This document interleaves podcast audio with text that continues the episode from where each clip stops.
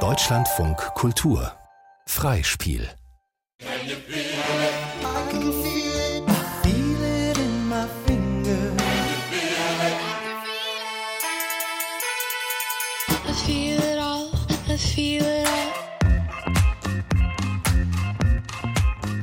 Ich fühl's nicht. Hörspiel nach der gleichnamigen Graphic Novel von Liv Strömquist. Bearbeitung von Rami Hamse. Folge 5. Theseus Gesicht. Tell me, do you feel it now?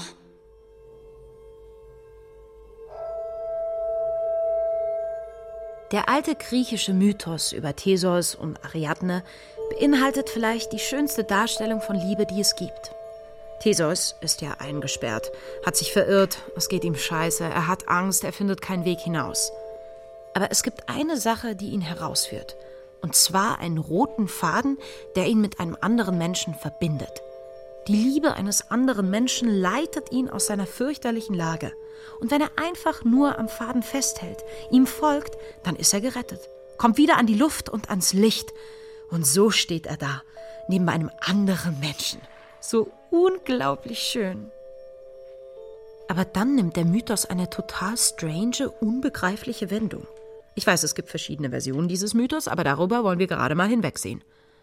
Denn nachdem Theseus Ariadne mit auf sein Schiff genommen hat, sie lässt alles zurück, um ihm zu folgen. Sie gibt ihm ja wirklich alles, verrät ihre eigene Familie, ihr Land und so weiter, setzt er sie einfach auf Naxos aus.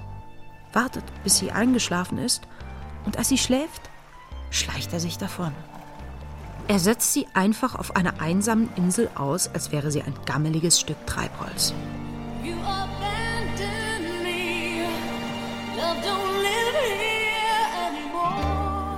Er hat ganz einfach aufgehört, sie zu lieben. Plötzlich oder ganz allmählich passiert es. Er fühlt einfach nichts mehr für sie. Nichts. Oder zumindest nicht genug. Dieses Phänomen, dass die Liebe aufhört, ist ebenso mysteriös wie unbegreiflich und passiert ebenfalls unwillentlich und liegt außerhalb der eigenen Kontrolle, wie sich zu verlieben. Vielleicht überkommt es Theseus wie eine wachsende Gleichgültigkeit, wie in Emily Dickinsons Gedicht. Der Lieb entwachsen wir, wie allem, und schieben sie in Laden, bis altertümlich wirkt ihr Stil, ein Trachtenrock der Ahnen. Oder Theseus verspürte Ariadne gegenüber eine plötzlich auftretende starke Abneigung.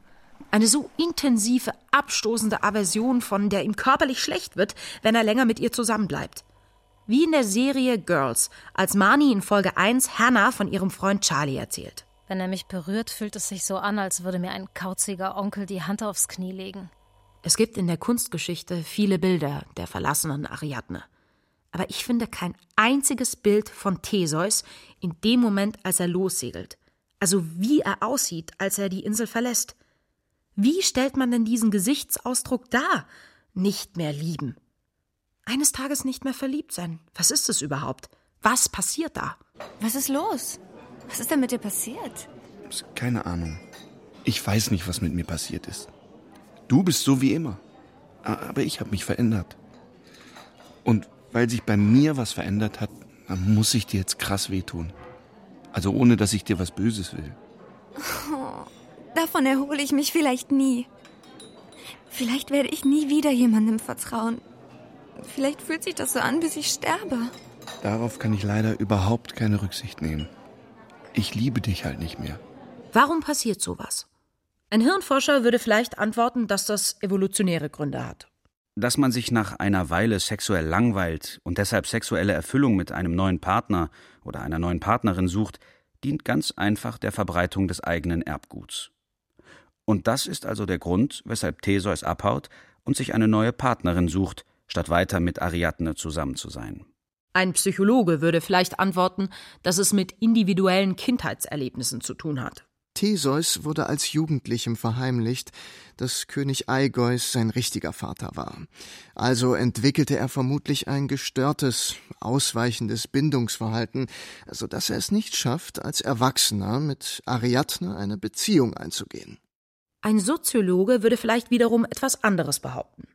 Randall Collins beispielsweise vertritt die Ansicht, die starken Gefühle, die in einer romantischen Beziehung zwischen zwei Personen auftreten, funktionieren wie eine Mini-Religion. Das verliebte Verhalten von Paaren ist mit anderen sozialen Ritualen unserer Gesellschaft vergleichbar, zum Beispiel Religion, Sport und Politik. Die Funktion von sozialen Ritualen ist es, Gefühle hervorzurufen und zu intensivieren, indem sie von einer Gruppe geteilt werden. Und zwar, weil die TeilnehmerInnen an der sozialen Energie teilhaben, die durch die Gruppe entsteht. Der Glaube an Gott fühlt sich beim gemeinsamen Singen in der Kirche stärker an. Gott im Himmel, oh wie ich Gott liebe. Ich auch. Die Freude darüber, dass die Lieblingsmannschaft gewinnt, ist in der Fankurve stärker. Real Madrid! Götter, Götter, Götter! Real Madrid! Götter, Götter, Götter! Die politische Anschauung fühlt sich stärker an, wenn man auf einer Demo ist. Wir fordern eine winzige Gesetzesänderung zu irgendeinem Thema. Sofort! Als ich heute Morgen losging, da war es mir egal. Aber jetzt brenne ich lichterloh für diese winzige Gesetzesänderung zu irgendeinem Thema. Durch soziale Rituale entsteht ein starkes Gefühl von Solidarität mit den anderen Gruppenmitgliedern. Man hat das Gefühl, dass die anderen Gruppenmitglieder total super und fantastisch sind. Gerade das Liebespaarritual wird von einer sehr kleinen Solidaritätsgruppe durchgeführt. Von zwei Personen, um genau zu sein. Das Besondere an der Liebespaarreligion ist, dass ihr Ideal durch die beiden beteiligten Individuen selbst verkörpert wird. Was als heilig gilt, ist das Bild, das das Liebespaar voneinander hat. Es gibt niemanden außer dir. Du bist perfekt. Du bist perfekt für mich. Wir sind perfekt füreinander. Auch wenn du Fehler hast. Ich finde deine Fehler bezaubernd. Ich liebe deine Fehler. Ich habe so ein fürchterliches Glück, dass ich dich getroffen habe. Und du bist das Beste, was mir je passiert ist. Collins schreibt, dass Liebesrituale ihre eigenen Symbole hervorbringen, die diese starke Verbindung repräsentieren. Er vergleicht dies mit Kruzifixen oder Bibeln im Christentum oder mit persönlichen Totems in Stammesreligionen. Ich habe das kaputte Citybike behalten, das er mir geschenkt hat. Das ist eine Locke ihres Haares. Unser Hochzeitstag ist am 3. Mai. Der Witz von sozialen Ritualen ist, dass sie die menschliche Existenz mit Glauben, Stärke und Bedeutung aufladen. Das Gefühl, dass es da etwas gibt, das größer ist als wir. Und das ist es, was Religion, Politik, Sport, Musik, Subkultur und Liebesbeziehungen so attraktiv macht. Ausgehend von dieser Theorie lässt sich das Ende der Liebe als Abfallen vom Glauben an diese Mini-Religion deuten. Aber warum hört man auf, an diese Mini-Religion zu glauben? Tja, vielleicht sind das die gleichen Gründe, weswegen es Gläubigen schwerfällt, weiter an ihrer Religion festzuhalten, wenn diese sich als schlecht, verlogen oder auf irgendeine andere Weise unbefriedigend erweist. Gründe für den Austritt aus der katholischen Kirche. Unzufrieden mit Lehre über Abtreibung, Homosexualität 56 Prozent, Skandal um Missbrauch durch Geistliche 27 Prozent, spirituelle Bedürfnisse nicht befriedigt 43 Prozent. In einer Beziehung könnte es sich dementsprechend um das Entdecken oder das allmähliche Hervortreten einer nicht liebenswerten Sache am anderen handeln. Entweder von etwas Großem, das einmalig auftritt, oder eine Reihe von vielen kleinen Dingen, die plötzlich oder allmählich dazu führen, dass der Glaube an die Mini-Religion ausgehöhlt wird. Es war ihm egal, wie ich mich fühlte. Sie wollte über mich bestimmen, mich kontrollieren, immer zu Hause bleiben und irgendeine ultra langweilige Serie gucken. Er hat mich mit einer anderen betrogen. Als wir mit dem Schiff auf dem Weg nach Naxos waren, sagt die doch zu mir, du, deine Toga sitzt ein bisschen stramm. Du solltest vielleicht mit dem Feta-Käse aufpassen. Und dass ein solches Ereignis, eine solche Reihe von Ereignissen, ganz einfach dazu führt, dass man schließlich oder plötzlich nicht mehr an diese Religion glauben kann. Selbst wenn man auf einer bewussten Ebene sehr wohl glauben kann, dass die Ereignisse keine große Rolle spielen und man vielleicht traurig war, aber meint, man sei darüber hinweg. Aber irgendwie ist das Bild, das man von der anderen Person hat, entzaubert. Zerplatzt wie eine Seifenblase an einer Nadel. Selbst wenn man lieben will, zusammenbleiben will, kann man das Gefühl nicht mehr spüren. Man kann nicht glauben. Man ist ungläubig geworden. Man wird Dissidentin.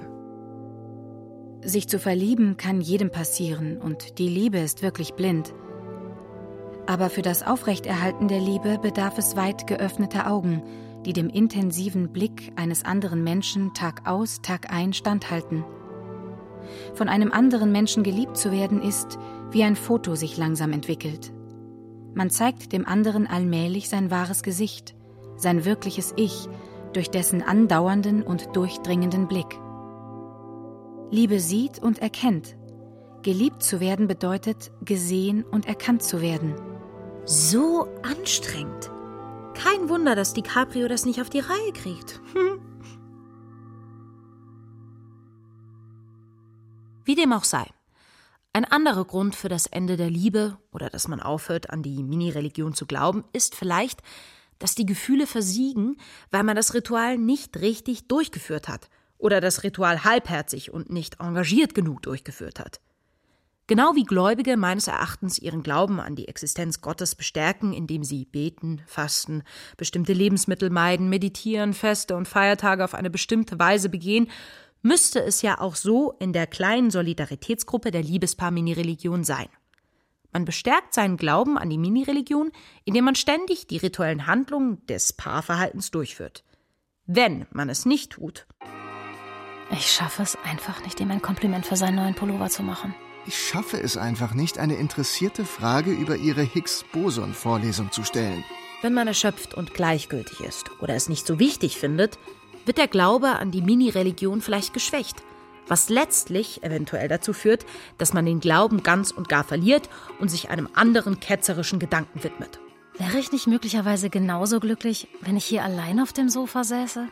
Würde ich nicht vielleicht viel besser mit dieser frivolen Balletttänzerin zusammenpassen, der ich seit kurzem auf Insta folge?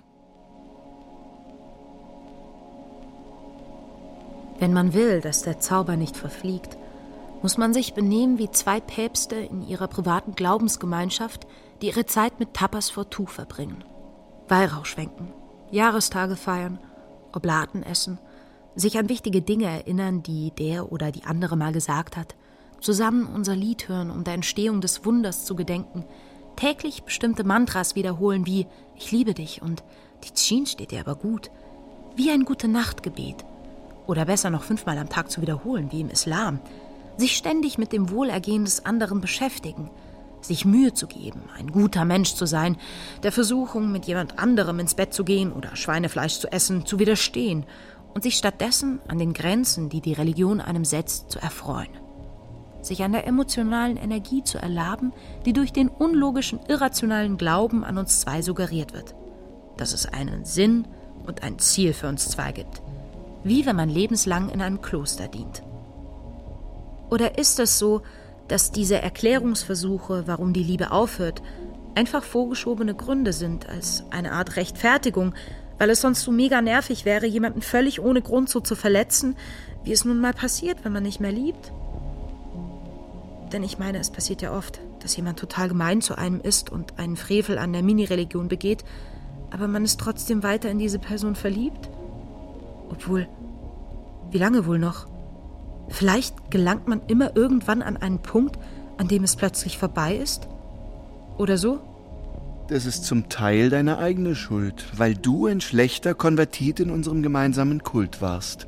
Okay, das ist jetzt echt das Krasseste, was ich je gehört habe. Und vielleicht ist die ganze Sehnsucht nach Erklärungen, Vorstellungen und Erzählungen über das, was passiert ist und warum. Vielleicht ist diese Sehnsucht nur Ausdruck dessen, dass wir Menschen uns verzweifelt bemühen, nicht einfach nur gewöhnliche Wesen zu sein, die auf einer Kugel im Universum herumkrabbeln, auf der uns Sachen einfach passieren und wir selbst randommäßig Sachen machen und fühlen, zufällig, ohne große Bedeutung, ohne dass man es verstehen kann. Und dass es genauso gut einfach sein kann, dass die Liebe irgendwann futsch ist ohne Erklärung, und zwar, weil die Göttin einen einfach verlassen hat. Und dass sich da nichts machen lässt. Außer zu beten und darum zu bitten, eines Tages wieder mit Liebe gesegnet zu werden. Dass Theseus und man selbst einfach nur hoffen können. Hoffen auf die Nymphen, die in Bergwäldern und Grotten wohnen und auf den Straßen und Plätzen, dass sie einen eines Tages wieder verzaubern werden.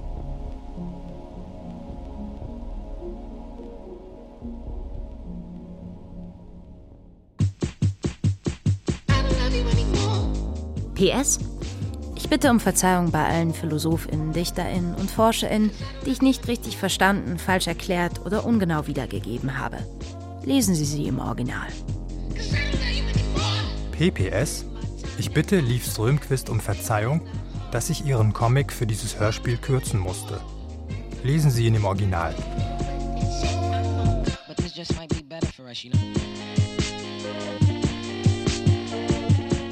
Ich fühl's nicht.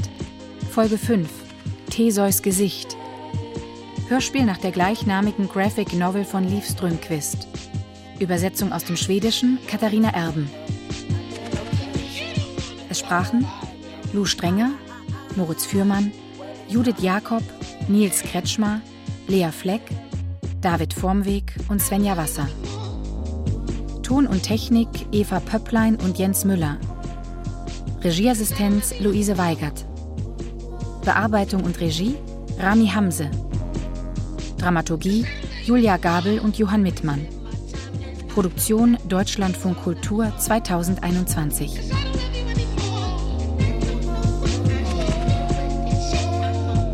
just might be better for us, you know.